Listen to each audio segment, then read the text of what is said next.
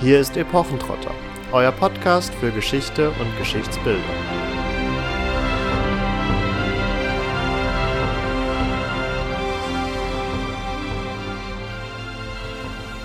Later, Leifer i haf ok erlengi uti ok hitti a lönthan, er han vissi Arthur enga vantil.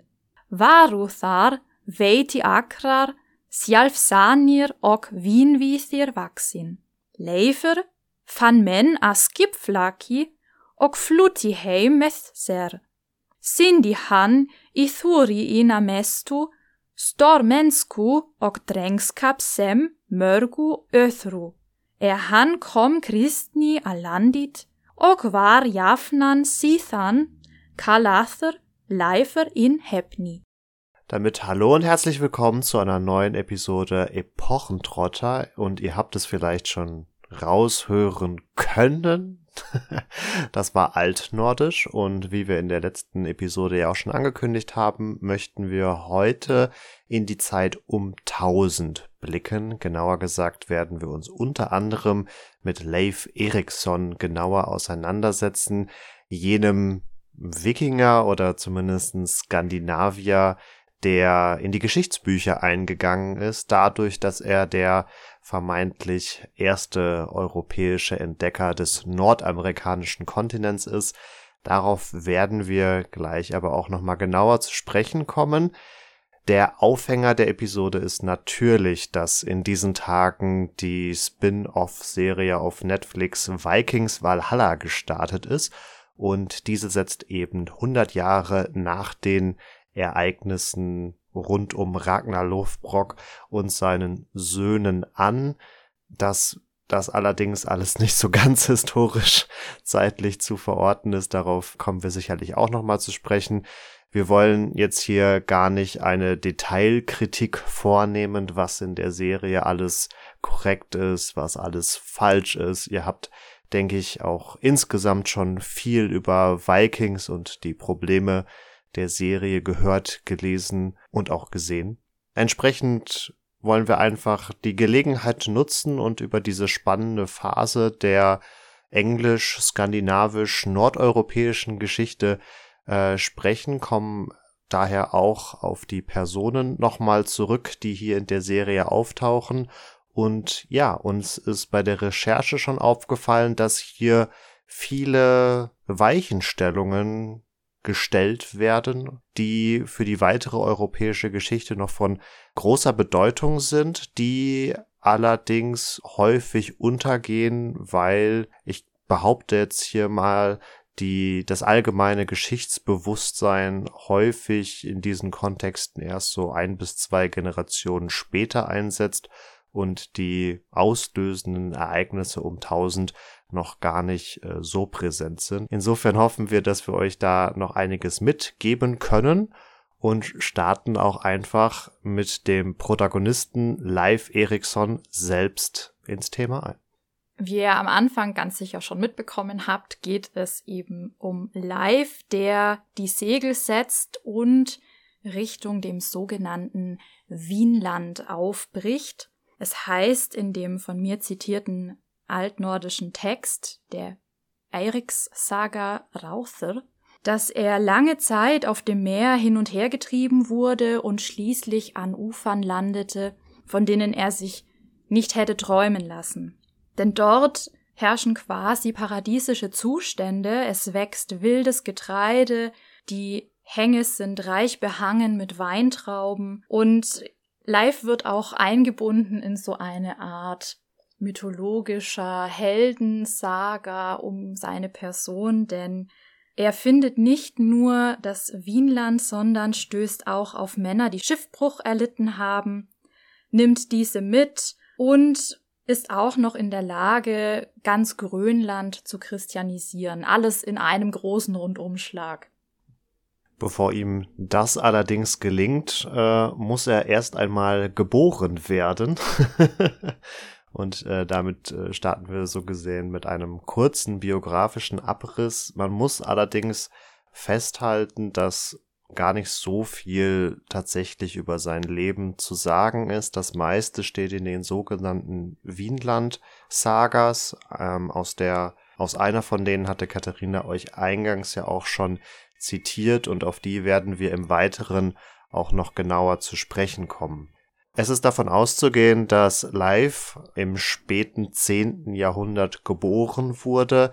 Wir haben häufig bei historischen Persönlichkeiten dieser Zeit das ganz grundlegende Problem, dass sich die Geburtsdaten nur grob einschätzen lassen. Ihre Sterbedaten hingegen sind häufig dann äh, bekannter, weil sie dann einfach schon ähm, eine gewisse Größe auch in der Überlieferung gewonnen haben und es sich da dann ja, genauer fassen lässt, wann sie gestorben sind, wohingegen bei den Geburtsdaten da noch nicht so genau drauf geachtet wurde, beziehungsweise muss man sich natürlich auch immer die hohe Kindersterblichkeit vor Augen führen, die sicherlich auch dazu dann führte, dass nicht so genau Buch einfach darüber geführt wurde, wer wann geboren wurde. Entsprechend ist davon auszugehen, dass Leif vermutlich um 970 noch auf Island geboren wurde, also hier noch nicht mit Grönland oder auch dem Wienland, also Nordamerika, in Kontakt gekommen ist. Sein Vater, er ist ja ein Eriksson, also der Sohn eines Eriks, ist der sehr bekannte Erik der Rote, dessen Beiname entweder daher rührt, dass er einen prächtigen roten Bart oder rote Haare getragen hat. Ähm, eine andere Annahme zu diesem Beinamen ist, dass er Erik, der mit den ja, blutigen Händen ist oder der eben Blut an seinen Händen hatte, denn das ist jetzt auch der Grund, warum für Leif Eriksson später Grönland so von großer Bedeutung sein wird, dass sein Vater aufgrund einer Streitigkeit mit tödlichem Ausgang, um es jetzt mal etwas zu seinen Gunsten zu formulieren. Also in Teilen ist hier auch schlicht und ergreifend von Mord die Rede. Er von der isländischen Gemeinschaft zumindest zeitweise verstoßen, verbannt wird und er mit anderen Ausgestoßenen gen Westen aufbricht, um hier ja neuen Siedlungsgrund zu finden, eine, eine neue Heimat zu finden und in diesem Kontext entdecken sie eben auch Grönland, umrunden hier diese Insel am südlichen Kap und finden wohl auch eine Bucht, die die nötigen Voraussetzungen hat, um dort siedeln zu können. Um den Namen Grönland rankt sich ja auch so der ein oder andere Mythos. Ähm, es wird immer gesagt, dass es mit Grünland zu übersetzen sei und Erik dem Roten, der ja aufgrund äh, des Mordes oder auch insgesamt seiner Morde, also er ist da in der Art und Weise mehrfach tätig geworden, ähm, wird ja immer auch so eine gewisse ja, kriminelle Energie unterstellt und so liegt es nahe, auch ihm hier zu unterstellen, dass das äh, letztendlich eine Lüge sei, um ja andere Siedler hierher zu locken und eine, eine Kolonie, eine Siedlung gründen zu können, die natürlich einfacher zu bewirtschaften ist, wenn mehr als jetzt die vermutlich fünf bis zehn Erstsiedler hier wohnen. Aber man muss tatsächlich festhalten, dass wir ja hier in der sogenannten mittelalterlichen Warmzeit sind, die ja auch dann unter anderem in Mitteleuropa dazu geführt hat, dass es ein enormes Bevölkerungswachstum gab und nicht zuletzt deswegen auch noch nicht unbedingt hier um 1000, aber dann ähm, ein bis zwei Jahrhunderte später auch in Mitteleuropa dieser, dieser Städteboom eingesetzt hat, weil einfach die hohe Bevölkerungszahl irgendwo unterzubringen war, sodass es sicherlich eine Beschönigung war, hier bei Grönland von Grünland zu sprechen, aber nichtsdestotrotz es Abschnitte auf diesem Land gab, die wohl auch halbwegs gut zu besiedeln waren. Wir sind hier so ganz grob in der Zeit der 980er Jahre, also die Besiedlung Grönlands wird auf 986 datiert. Wenn wir jetzt ausgehen, dass Leif um 970 geboren wurde, dürfte er hier schon so ja 16 Jahre plus minus gewesen sein. Es ist also würde ich sagen, auch schon davon auszugehen, dass er hier bei diesen ersten Besiedlungsaktivitäten mit dabei war. Nun dürfte die berechtigte Frage aufkommen, woher wissen wir denn überhaupt, was Leif und auch Erik der Rote und auch nachfolgende Entdecker getrieben haben? Und da kommen eben die Vinland-Sagas zum Tragen als eher narrative Quellen, die, wie ich schon gesagt habe, auch mythologische Anleihen enthalten, die auch ähm, eben die Personen selber mythologisieren, die eben hier auch bekannte Narrative verwenden. Und als Beispiel sei hier auf die Weinberge und das wild wachsende Getreide abgehoben. Das ist tatsächlich ein narrativer Topos, der nicht speziell hier vorkommt und dementsprechend auch nicht wirklich eine exakte Beschreibung unbedingt dieses gefundenen Landes meint, sondern es kann auch einfach etwas sein, wie wir das auch zum Beispiel schon bei Homer finden, dass man paradiesische Zustände in einem neuen Land beschreiben möchte, das so vielleicht nie wirklich existiert hat. Die sogenannten Finnland- oder Wienland-Sagas setzen sich aus der Erik-Saga Rautha zusammen und der Gränlendinga-Saga. Und neben diesen beiden gibt es dann noch eher Geschichtsschreibungen. Einmal das Isländinga Bock und einmal das Landnamer Bock. Diese Quellen sind jetzt aus dem 12. und 13. Jahrhundert und ihr habt gehört, mit Leif Erikson sind wir so um das Jahrtausend verortet. Also es sind ein paar Jahre, um nicht zu sagen über 100 Jahre dazwischen, bevor man überhaupt etwas diesbezüglich aufschreibt. Das ist nun keine Seltenheit, sondern ein recht häufig anzutreffendes Vorgehen was Marvin ja eingangs schon erklärt hat. Dazu kommt noch eine lateinischsprachige Quelle von einem deutschen Chronisten namens Adam von Bremen, der 1073-76, also noch etwas näher an den Ereignissen dran, in der Gesta Hammerburgensis Ecclesiae Pontificium über die Ereignisse schreibt. Und das Besondere hierbei ist, dass er sich nicht nur aus Schriften aus Kirchenarchiven bedient, sondern auch Zeitzeugen befragt, unter denen auch der Dänenkönig Sven Estridsson, den er um 1060 getroffen hat, sich befindet. Die ersten drei Bücher dieser Chronik widmet Adam der Geschichte des Erzbistums Hamburg-Bremen, daher auch der Name, und eben dem Pontifikat des damaligen Erzbischofs Adalbert. Das vierte und letzte Buch dieser Chronik hingegen betrifft dann eine historische Landeskunde der nordischen Gebiete, geht dann also eben in die Gebiete von dem Dänenkönig Sven, aber eben auch in die Gebiete, die dann Leif Erikson zum Beispiel eben erkundet hat. Darunter ist dann auch die Beschreibung mehrerer neu entdeckter Inseln im Atlantischen Ozean, eben das sogenannte Wienland, wo auch Adam von wildem Wein und wild wachsendem Getreide spricht. Also das zieht sich dann durch. Wer hier von wem dann abgeschrieben hat, bleibt wahrscheinlich etwas in der Schwebe. Aber es ist, wie gesagt, auch ein gerne genutztes Bild.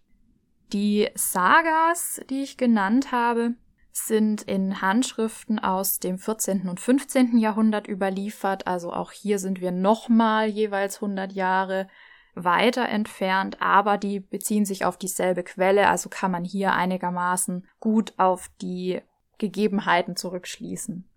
Was jetzt die Entdeckungen rund um Leif betreffen, so fängt das Ganze an, eben von Grönland aus zu gehen und setzt jetzt nicht schon bei Leif an, sondern bei einem Bjarni Herjulfsson, der in dickem Nebel und bei starkem Wind vom Kurs abgekommen ist. Der wollte also eigentlich von Island nach Grönland segeln und fand hier also ein neues Land, das er selber aber nie betreten hat.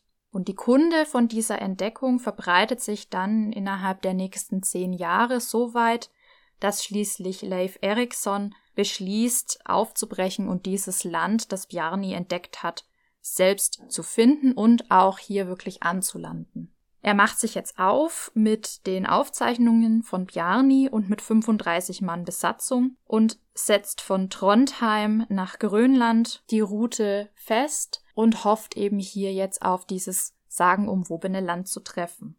Die Grönlandsaga ist hier relativ ausführlich und beschreibt uns, dass er in umgekehrter Richtung wie Bjarni aufbrach und an den heutigen Buffin Islands entlang segelte Das Land nannte er wegen der steinigen Landschaft Helluland, also Flachsteinland, und segelte weiter südwärts, kam an ein Land mit breitem Sandstreifen, hinter dem sich ein dichter Wald erstreckte, das er Markland nannte. Das heißt letztendlich einfach Waldland. Und könnte mit der Küste von Labrador identisch sein. Es ging dann weiter an der Küste entlang bei Nordwind und vom Festland aus erblickte er dann eine Insel, die womöglich identisch sein könnte mit Bell Island oder Great Scared Island. Das kann man eben nicht so genau sagen. Bei Bell Island und Cape Bold, das ist bei Neufundland, da lief er zunächst auf Grund, konnte dann aber mit seiner Mannschaft das Schiff in eine Flussmündung schaffen und dort erstmal ankern. Man beschloss dann dort die Zelte aufzuschlagen und schließlich auch sogar Holzhäuser zu errichten und diese Siedlung wurde dann nach Leif benannt, Leifs Budir, die Bude, also Leifs Häuser. Und diese Siedlung wurde in der Folge immer wieder genutzt. Also das könnte tatsächlich da sein, wo heute Lance O'Meadows ist, wo auch ähm, die wichtigen archäologischen Funde gemacht wurden. 1961 wurde dort von Helge Ingstad, einem norwegischen Archäologen, eine Wikingersiedlung gefunden oder zumindest den Wikingern zugeschrieben, eine Siedlung gefunden. Das ist die äußerste Nordspitze von Neufundland. Damit wissen wir auch, dass sich es bei diesen Sagas nicht einfach nur um Sagas, also um Geschichten handelt, sondern haben auch tatsächlich einen archäologischen Befund vor Ort, der diese Siedlungsaktivitäten nachweist. Euch wird das nicht ganz unbekannt sein oder vorkommen, denn wir haben uns mit Lance O'Meadows auch an anderer Stelle schon mal etwas ausführlicher auseinandergesetzt gehabt. Die entsprechende Episode unseres Podcasts würden wir euch natürlich auch nochmal in die Show Notes verlinken. Also klickt da auf jeden Fall auch nochmal rein, wenn euch diese ja, Siedlungsaktivität der Wikinger in Nordamerika nochmal genauer interessiert. Die nächste Frage, die man sich jetzt stellen muss, ist, warum ist niemand in Lance O'Meadows beziehungsweise in Lives Budir geblieben?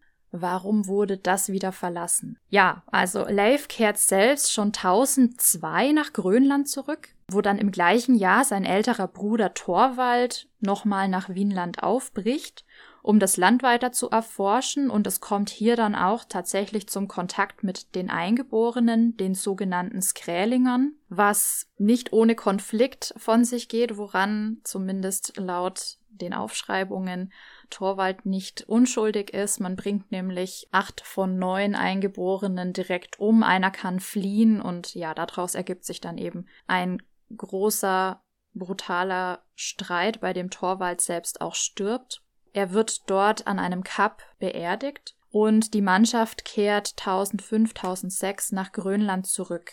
Im Sommer noch des gleichen Jahres versucht dann Thorstein, der jüngste Bruder, den Leichnam von Thorwald zurückzuholen. Seine Mission bleibt aber ohne Erfolg, er erreicht Finnland nie.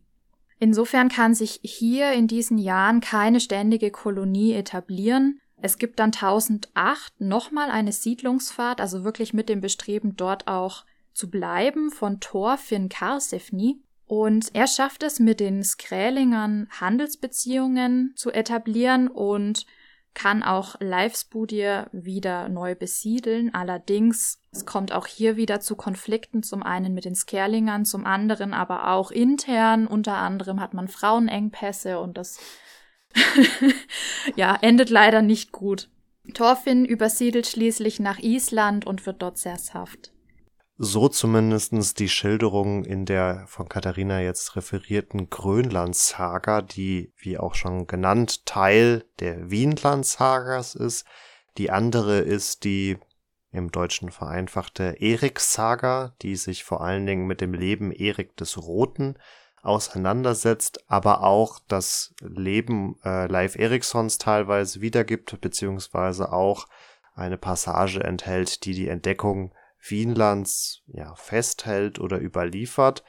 Während nämlich bei der Grönland-Saga es so wirkt, als würde Leif ganz bewusst ja gen Westen segeln und hier versuchen, neues Land zu entdecken, wirkt es bei der ja, Eriks-Saga eher so, als wäre es ein Zufall gewesen. Hier ist Leif nämlich unter anderem am Königshof in Norwegen unterwegs. Hier kann man auch rein historisch annehmen, dass er sich dem wohl anschließen wollte oder zumindest diplomatische Beziehungen pflegen und unterhalten wollte, denn Grönland hatte zwischenzeitlich wohl tatsächlich so fünf bis sechstausend Einwohner, die dann sich wirklich auf alle klimatisch passenden Areale des Landes verteilt hatten. Also hier ist auch weniger davon auszugehen, dass es sich um einen zentral regierten Staat oder dergleichen handelt.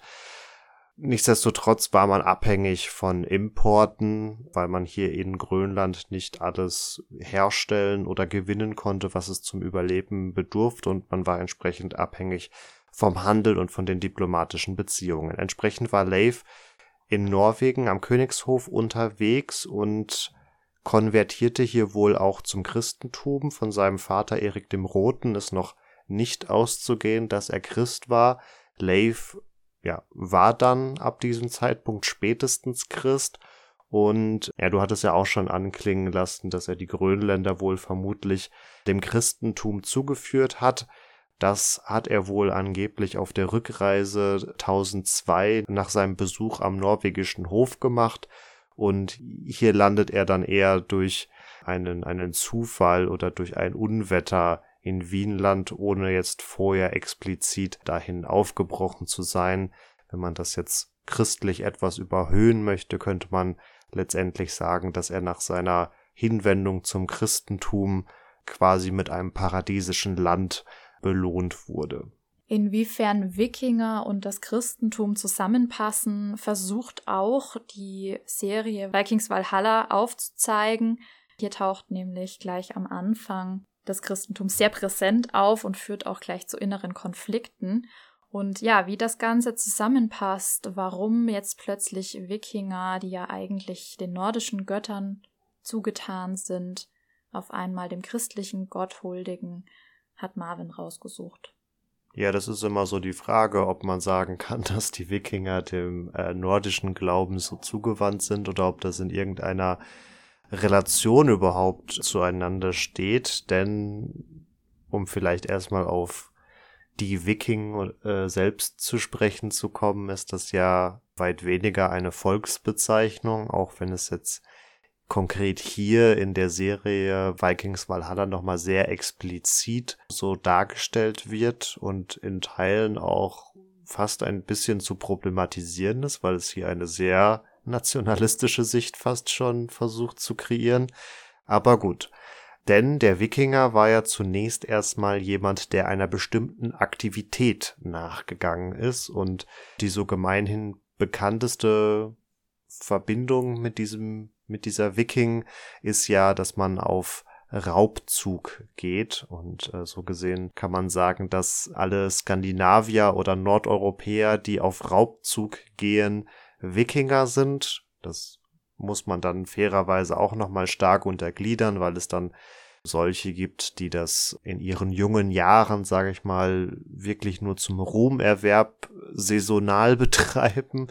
Andere sind durchs Erbrecht tatsächlich dazu gezwungen, weil dieses hier ganz klar vor allen Dingen den Erstgeborenen bevorzugt und alle Nachgeborenen ein wenig schauen müssen, wo sie bleiben und entsprechend ist ja auch hier dann unter anderem zu erklären. Das Ganze ist natürlich auch weitaus komplexer, aber darüber lässt sich unter anderem auch herleiten, warum jetzt hier dieser starke Drang danach vorhanden ist, neue Siedlungsgründe in Island, Grönland, in Teilen vielleicht auch in Wienland zu finden. Und man könnte ja auch fast jetzt die These aufstellen, ja, Leif Erikson ist gar kein Wikinger, weil er so gesehen, zumindestens soweit sein äh, Lebenslauf, das jetzt bis hierher erstmal wiedergibt, gar nicht auf Raubzug gegangen ist, sondern so gesehen eher ein Entdecker war. Aber, und hier ist der Begriff Viking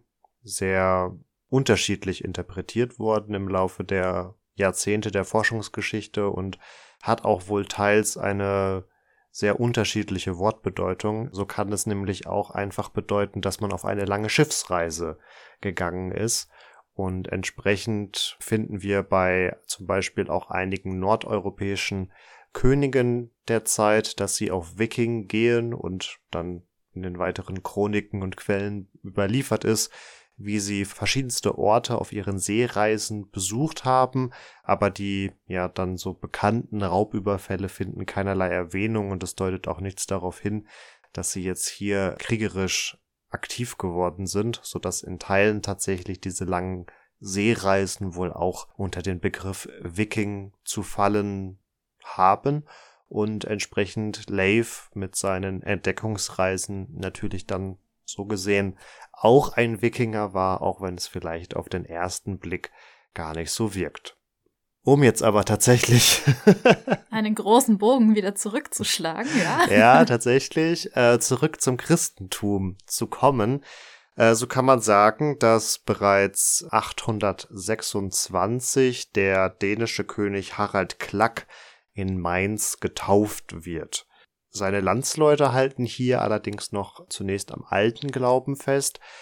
Aus ja den bekannten popkulturellen Aufarbeitungen, dazu zählt ja auch Last Kingdom, kennen wir unter anderem den Wikinger-Anführer Guthrum, der im Kampf mit Alfred von Wessex steht, der diese große Heidenarmee, wie sie auch genannt wird, mit anführt. Und äh, der wechselt ja auch zu sehen in der Serie Last Kingdom zum Christentum und äh, mit ihm konvertieren auch viele seiner Dänen.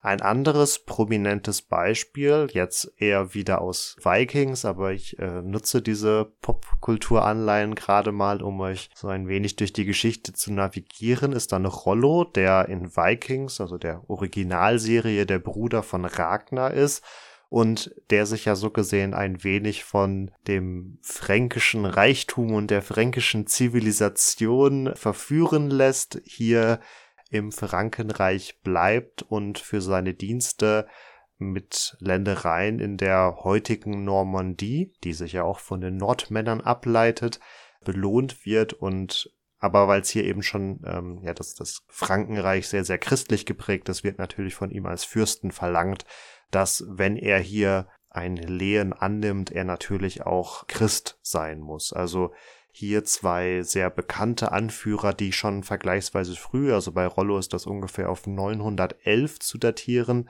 den christlichen Glauben annehmen. Aber ihr merkt schon, das sind alles Wikinger in Anführungsstrichen oder Nordeuropäer, die abseits ihrer Heimat ja den christlichen Glauben annehmen. Harald Blauzahn, der Namensgeber des ja heute noch verwendeten Bluetooth, nimmt dann als erster nordeuropäischer König, als dänischer König 965 den christlichen Glauben in Dänemark an und zwingt dann auch mehr oder weniger seine Landsleute ihm nachzufolgen.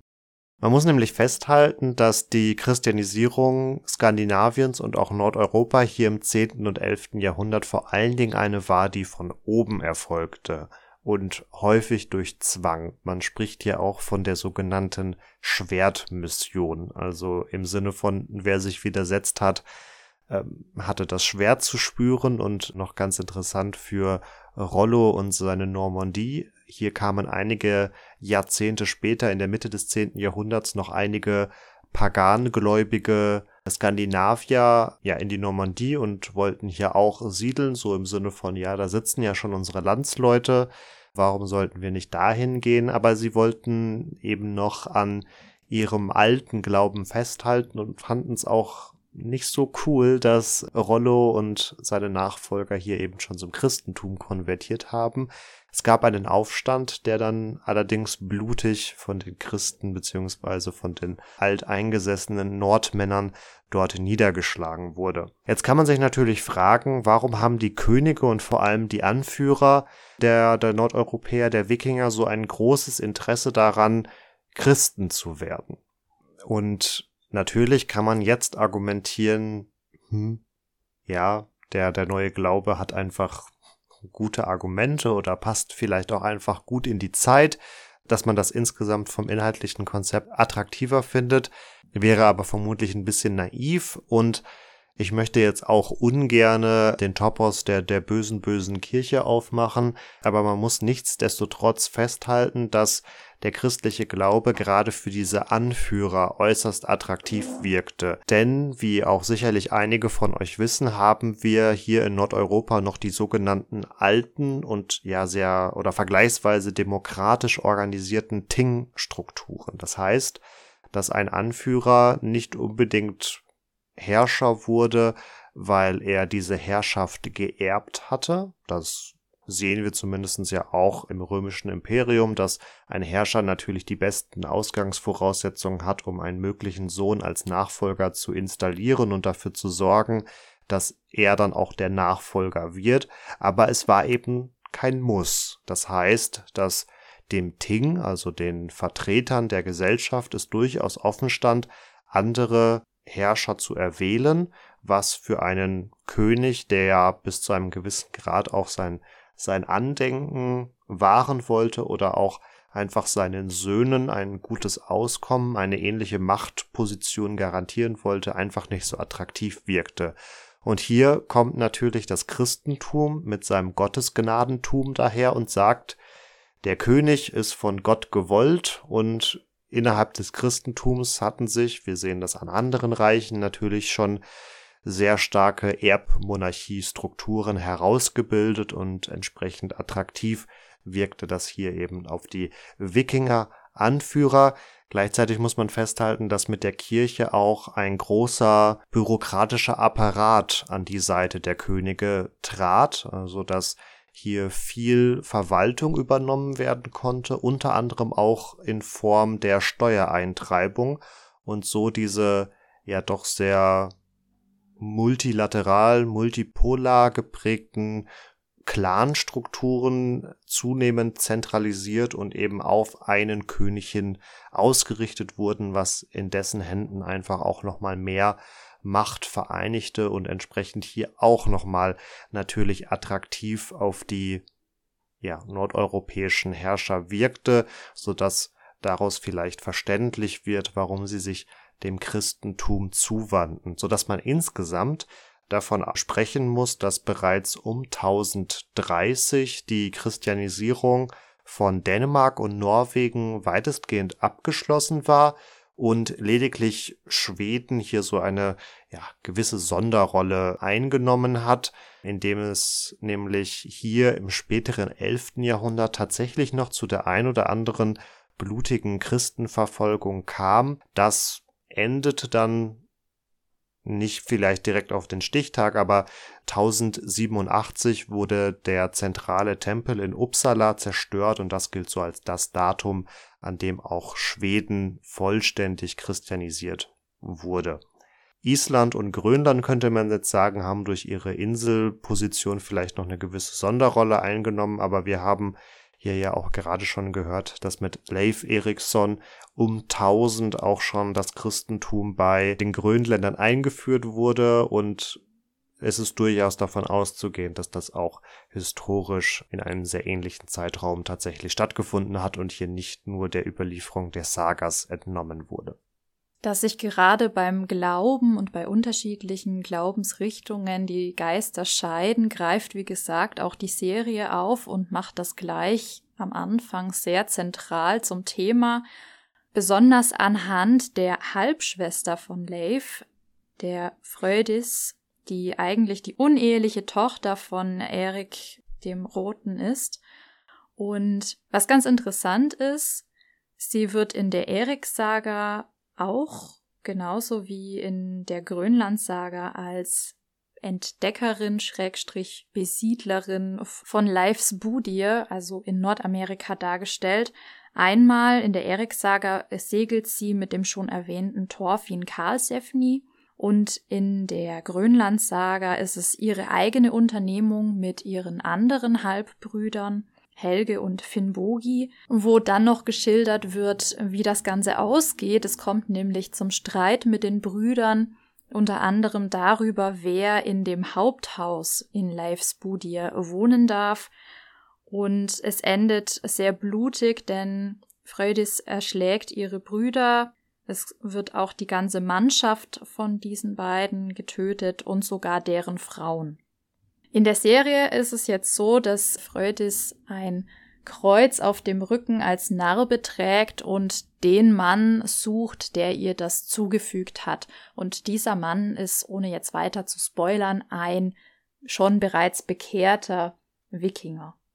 Das ist nicht das Einzige, worauf die Serie gleich am Anfang eingeht, sondern wir können relativ genau verorten, in welchem Jahr wir eigentlich mit der Serie einsteigen weil nämlich ein Stichtag der englischen Geschichte hier genannt wird mit dem St. Bryce's Massacre, das für die Wikinger in England nicht besonders erfreulich endet. Zumindest sollte man glauben, dass man aufgrund dieses Stichtages die Handlung in Vikings Valhalla relativ gut verorten kann, denn darauf werden wir gleich auch noch kurz eingehen. So einfach ist es dann leider mal wieder doch nicht. Ja, genau, denn dieses St. Bryce's Day Massacre hat am 13. November 1002 stattgefunden. 1002 war, glaube ich, auch das Jahr, in dem Leif Erikson dann Nordamerika entdeckt hat, oder? Ja, im Grunde eigentlich schon davor, denn 1002 kehrt er schon wieder nach Grönland zurück. Okay, nichtsdestotrotz könnten wir theoretisch anhand dieser beiden Daten festhalten, dass die Handlung hier spielt. Um jetzt aber noch auf dieses Massaker zu sprechen zu kommen. Es verhält sich so, dass der englische König Ethelred III., aka Ethelred der Unfertige oder auch der Unberatende. Beinamen sind wirklich klasse. ja. Hier Meldung wohl davon bekommt, dass die Wikinger, die in England siedeln, sich gegen ihn verschworen haben und ja, entsprechend ihn absetzen wollen. Um dem zuvorzukommen, gibt er das Kommando, dass alle Wikinger, die hier in England siedeln, zu ermorden oder zu vertreiben sind. Ganz so einfach ist es dann mit diesem Massaker allerdings doch nicht, denn zum einen haben wir hier noch eine ganz andere politische Komponente dabei, nämlich ähm, ist eigentlich die komplette Herrschaft Ethelreds des Dritten davon geprägt, dass nach zwischenzeitlichen Friedensphasen hier ab 980 wieder intensivere Raubzüge seitens der Wikinger stattfinden und sein Königreich dem nur wenig entgegenzusetzen hat. Also es kommt immer wieder zu Tributzahlungen, um halt Friedenszeiten letztlich zu bezahlen. Die Tributzahlungen werden über die Jahre aber immer höher und entsprechend stellt sich die Frage, wie lange hier das englische Königreich das denn eigentlich noch bezahlen kann. So gesehen könnte das vermeintliche Massaker auch eine Reaktion darauf sein, dass eben hier die Tributzahlungen immer höher werden und auch die Friedenszusicherungen seitens der Wikinger beziehungsweise der Dänen, wie sie hier genannt werden, ja immer, immer unsteter werden, in dem Sinne, dass zwar Frieden oder Kampfpausen zugesichert werden, man sich aber nur sehr bedingt an diese hält. Wir haben jetzt hier in England zudem noch die sehr interessante Konstellation und die wird ja auch in der Serie aufgegriffen, dass die Wikinger im sogenannten Danelag siedeln. Das ist eine Region, die heute teilweise nur schwer zu fassen ist, die sich aber wohl im Nordosten Englands befunden hat und die sich wohl um die Städte Leicester, Lincoln, Nottingham, Stanford und Derby ja arrangiert hatte und auf diese schon erwähnte große Heidenarmee im neunten Jahrhundert zurückgegangen ist, als nämlich es den Wikingern gelungen ist, hier größere Landstriche zu erobern und auch langfristig erstmal zu halten. Dem Königshaus Wessex gelingt es dann allerdings, dieses Danelag zurückzuerobern. Das geschieht 954, also so ungefähr 50 Jahre vor theoretischem Handlungsbeginn von Vikings Valhalla. Man gesteht dann den Wikingern zu, hier weiter siedeln zu dürfen. Also das ist wohl auch in der Folge ein sehr von der nordischen Kultur geprägter Landabschnitt. Und Danelag bedeutet eigentlich auch nichts anderes als dänisches Recht. Also hier bezieht man sich ganz konkret darauf, dass hier auch womöglich ein anderes Rechtssystem gegolten hat. Man muss fairerweise sagen, dass der Begriff Danelag erst im späteren 11. Jahrhundert überhaupt erst aufkommt und hier die doch teilweise sehr aktive Verwendung des Wortes in der Serie vielleicht nicht so ganz angebracht ist. Aber sei es drum. Die Serie stellt es auch eher so dar, als sei das hier das große Freundschaftsabkommen, was unter anderem von Ragnar geschlossen wurde, der damit seinen Wikingerbrüdern eben das Siedeln in England erlaubt oder ermöglicht hat. Ganz so rosig ist es vermutlich nicht gewesen, wenn man jetzt hier auch so ein wenig den historischen Kontext sieht, dass das auch eher mit Blut erkämpft wurde und mit Blut zurückerobert wurde. Aber ja, sei es drum, man möchte hier, glaube ich, vor allen Dingen der großen Persönlichkeit der ersten Serie auch die nötige Huldigung entgegenbringen. Bei diesem Massaker wird überliefert, dass vermeintlich im gesamten Danelag dann Dänen bzw. Wikinger ermordet und vertrieben wurden das ist heutzutage historisch höchst umstritten, weil es in dieser Art und Weise vermutlich gar nicht umsetzbar gewesen wäre. Es beschränkt sich vermutlich eher darauf, dass in den Grenzstädten, wie unter anderem auch Oxford, es wohl zu Ausschreitungen gekommen ist. An dem Wort Ausschreitung hört ihr auch schon. Also es ist auch tatsächlich umstritten, inwieweit Ethelred selbst überhaupt hier das Kommando gegeben hat, Dänen und Schrägstrich Wikinger zu ermorden oder ob hier vielleicht sich auch einfach so ein gewisser Fremdenhass entladen hat, verbunden mit dem sogenannten Millenarismus. Also wir sind ja hier im Jahr 1002, also Millennials so gesehen. Und wir haben im Christentum ja ganz stark verankert diesen Glauben an das tausendjährige Reich, so dass hier auch unter anderem die Vermutung im Raum stand, dass Christen in dieser Zeit sich vielleicht besonders christlich geben wollten, in der Erwartung, dass bald Christi wiederkehrt und eben in Form des jüngsten Gerichts über alle urteilen wird. Und da möchte man vielleicht vorher sich nochmal um sein Seelenheil kümmern. Insofern sind mit diesem Massaker extrem viele Fragezeichen verbunden, sowohl was den Urheber angeht, auch als auch das tatsächliche Ausmaß. Ganz interessant ist, dass man 2008 unter dem St. John's College, also einer universitären Einrichtung in Oxford, ein größeres Massengrab äh, gefunden hat. So 30, 35 Skelette oder über menschliche Überreste wurden da gefunden von ausschließlich jungen Männern, die mit der Radiokarbon-Datierung auf das Jahr 960 bis 1020 datiert werden konnten. Also genauer geht's mit dieser Methode nicht so wirklich und aber entsprechend war hier zumindest die Vermutung nahe, dass es sich womöglich um Opfer dieses Massakers handelt. Mit dem Massaker haben wir also ein historisches Ereignis, was die Serie aufgreift. Jetzt haben wir euch auch schon Leif Erikson vorgestellt, dem Hauptcharakter, um den sich hier die Serie strickt. Und auch äh, seine Schwester Freydis ist durchaus historisch belegbar. Es kommen noch ein paar andere Gestalten vor, die durchaus aus der Geschichte entnommen sind.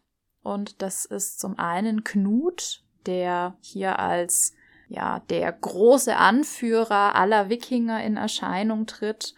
Und eine andere Figur ist Harald Sigurdsson. Ja, und hier wird es dann schon etwas äh, historisch komplexer, weswegen ich meinte, dass es sich vielleicht gar nicht so genau auf das Jahr 1002 ähm, datieren lässt. Also Knut der Große, wie er dann auch in der Überlieferung genannt wird, war zu diesem Zeitpunkt vermutlich noch gar nicht der große Anführer der Wikinger, sondern das war stattdessen sein Vater, Sven Gabelbart, dessen Schwester Gunhilde wohl vermutlich auch bei diesem Massaker umgekommen ist, der aber auch unabhängig davon in den Jahren vorher schon äh, ein sehr aktiver England Raubzügler war, wenn man das so als Berufsbezeichnung fassen kann. und hier entsprechend dieses vermeintliche Massaker zum Vorwand genommen hat, um eine große Armee zu versammeln und eben ab dem Jahr 1002 mehrere Invasionsversuche tatsächlich unternommen hat, die ihm erst 1013 gelingen, wo er den König Ethelred vertreiben kann. Der Sven Gabelbart stirbt allerdings nach 40 Tagen und hat entsprechend nicht mehr allzu viel von seiner Herrschaft. Über kurz oder lang gelingt es dann seinem Sohn Knut dem Großen, der hier auch sicherlich das historische Vorbild für den Knut in der Serie war, den englischen Thron wieder an sich zu reißen. Er heiratet auch die Witwe des englischen Königs Ethelred, die sogenannte Emma von der Normandie. Düm, düm, düm. Und hier kommen wir wieder auf die Normandie zu sprechen, denn diese Emma von der Normandie ist die Großtante von William den Bastard beziehungsweise William den Eroberer. Also ihr seht schon, wer in dieser Zeit keinen Beinamen hat, ist einfach uncool. Und William the Conqueror oder Wilhelm der Eroberer dürfte, denke ich, auch hinreichend bekannt sein. Falls nicht, er erobert 1066 von der Normandie aus England. Er leitet seinen Thronanspruch aber eben auf diese Großtante Emma zurück. In der Serie taucht er noch nicht auf, aber zumindest Pressemitteilungen deuten an, dass er wohl noch Teil der Serie wird.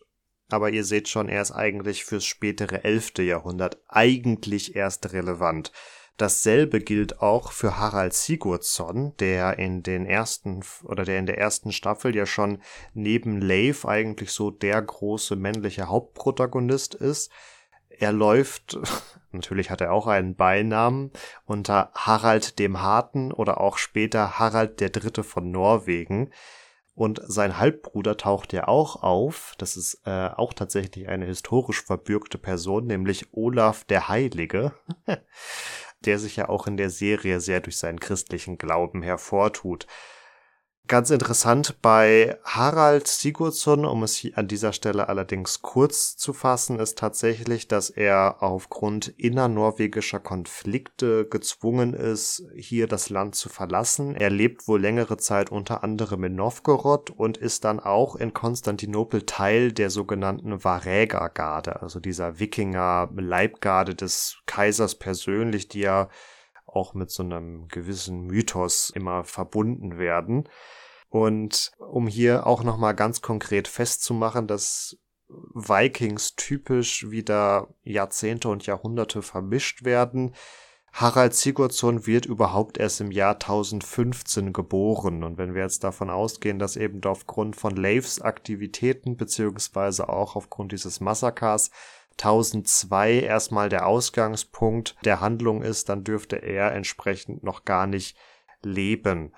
Harald Sigurdsson bzw. Harald der Harte wird schließlich König von Norwegen und ist dann tatsächlich auch in diesen ganzen Konflikt 1066 um die englische Krone involviert. Er leitet nämlich aufgrund des großen Nordseereiches, das Knut der Große schafft, indem er nämlich England beherrscht, Dänemark, Norwegen und auch Teile Schwedens, seinen eigenen Thronanspruch ähm, auf die englische Krone ab und steigt deswegen 1066 in den Krieg ein, nachdem der englische König Edward der Bekenner gestorben war wird dann allerdings im September des Jahres in der Schlacht an der Stamford Bridge geschlagen und auch tödlich verwundet, weswegen es dann kurz darauf eben zu der Schlacht von Hastings zwischen Harald Godwin, das ist dann der so gesehen englische Vertreter oder der angelsächsische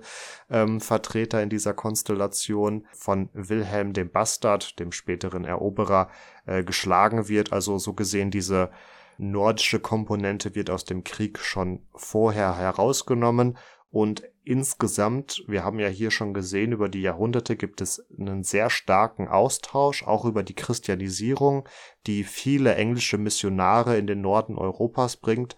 Ähm, gibt es sehr starke Verbindungen zwischen England und Nordeuropa. Das bricht so gesehen mit diesem Krieg um die englische Krone auch mehrheitlich ab, weil eben nicht mehr diese starke Personenkonstellation oder diese starke Personenverbundenheit gegeben ist und die Verbindung zwischen England und Frankreich, eben dadurch, dass Wilhelm der Eroberer Herzog der Normandie ist, wird weitaus wichtiger und führt dann in der Folge auch unter anderem dazu, dass sich ja auch ja überhaupt dieser englisch-französische Konflikt entspinnt, dass die äh, Plantagenets das Angevinische Reich gründen und ja andere Machtkonstellationen, die wir in den vergangenen Folgen ja auch teilweise schon sehr ausführlich äh, dargestellt hatten. Und das war für uns, glaube ich, jetzt auch nochmal so das Interessante hier in eine Phase einzusteigen, die ja nicht zuletzt durch die Hochzeit von Emma von der Normandie und dem König Ethelred zu vielem geführt haben, eben hier 1066 etc., was doch sehr präsent im Geschichtsbewusstsein ist, aber wo die Zeit davor häufig so hinten rüberfällt und man so auf Anhieb vielleicht gar nicht unbedingt weiß, wie sich das alles entwickelt hat. Und hier kann die Vikings Valhalla Serie vielleicht noch, zumindestens aus einer fiktionalen Sicht heraus, noch den ein oder anderen ähm, Einblick ähm, in Zukunft bieten. Ich denke, die Personenkonstellation zeigt in Teilen schon deutlich auf, dass sie es sich ziemlich sicher nicht nehmen lassen, dieses Jahr 1066 in einer der späteren Staffeln noch darzustellen. Ja, auf jeden Fall. Und für uns hat das natürlich jetzt hier Anlass geboten, zwei doch bekanntere Persönlichkeiten mal zusammenzunehmen und zu schauen, wie die eigentlich zusammenhängen. Denn zwischen Leif Erikson und ähm, Wilhelm dem Eroberer liegt im Grunde nur eine Generation. Und gefühlt, zumindest für mich, handelt es sich hier um zwei völlig weit voneinander entfernte Perioden der Geschichte, die in der Realität aber gar nicht so weit voneinander entfernt sind. Und auch so die Zeit, in der eben Vikings spielt, angefangen mit der Geschichte um Ragnar und geendet mit Leif Erikson, wirkt auch immer so sehr unzivilisiert, was nicht zuletzt eben durch die Art der Darstellung hin und wieder befeuert wird, aber auch so aus dem Geschichtsunterricht ähm, wirkt das manchmal viel finsterer, als es dann letztendlich gewesen ist. Und wir hoffen sehr, dass wir euch hier ein bisschen helfen konnten für uns selber war die Recherche hier auf jeden Fall erhellend. genau. Zu der Serie selbst gibt es aus historischer Sicht, glaube ich, gar nicht mehr so viel zu verlieren. Also rein ausstattungstechnisch werdet ihr vor dieselben Probleme gestellt, die aktuell eigentlich alle Wikinger-Serien haben, Last Kingdom eingeschlossen. Insofern haben wir es jetzt hier als nicht sonderlich zielführend gesehen, da weiterhin drauf einzugehen. Und ansonsten klang ja auch schon an, dass hier ähnlich wie auch bei der Vikings Hauptserie wieder ein Best-of äh, einer gewissen Zeitphase genommen wird und in einer Serie zusammengeworfen, um halt ja so das vermeintlich interessanteste oder spannendste einer einer Epoche darstellen zu können. Also auch da äh, muss man immer vorsichtig sein, aber wie wir, glaube ich, häufiger auch schon gesagt haben, es regt dazu an, sich mit den historischen Inhalten dann doch auseinanderzusetzen. Und damit schließen wir diesmal mit den Wikingern ab. Ihr könnt ja immer noch mit dem Gewinnspiel mit Mittelalter Digital, Boardgame Historian und dem Irmimi Podcast durchaus ein sehr attraktives Bundle gewinnen wenn ihr denn es geschafft habt, alle Fragen richtig zu beantworten, die wir hier über die Zeit gestellt haben, über die vergangenen paar Wochen. Und ja, für uns ist diese Folge jetzt sozusagen der krönende Abschluss dieses Themenmonats, wenn wir so wollen. Ihr konntet ja schon auch Hinweise finden auf die ein oder andere Folge in unserem Repertoire, die sich auch in groben Zügen zumindest mit Wikingern in irgendeiner Form beschäftigt zum Beispiel auch mit der nordischen Gottheit Thor und ähnlichem. Falls ihr noch nicht gerätselt habt, hier die unbedingte Empfehlung, schaut euch das Ganze mal an und auch die drei genannten Kanäle sind wirklich sehr zu empfehlen. Und wir können schon mal so viel verraten, das Hören dieser Folge wird sich lohnen, denn aufgrund dessen werdet ihr zumindest zwei der noch offenen Fragen dieses Gewinnspiels beantworten können. Schaut da also auf jeden Fall in den kommenden Tagen noch auf unserem Instagram und unserem Facebook-Kanal vorbei, äh, jeweils unter Epochentrotter zu finden. Wenn ihr kein Social Media habt, wird's zwar etwas problematisch mit dem Gewinnspiel, aber wir würden uns natürlich trotzdem freuen, wenn ihr vielleicht auch auf unserer Webseite vorbeischaut, epochentrotter.de.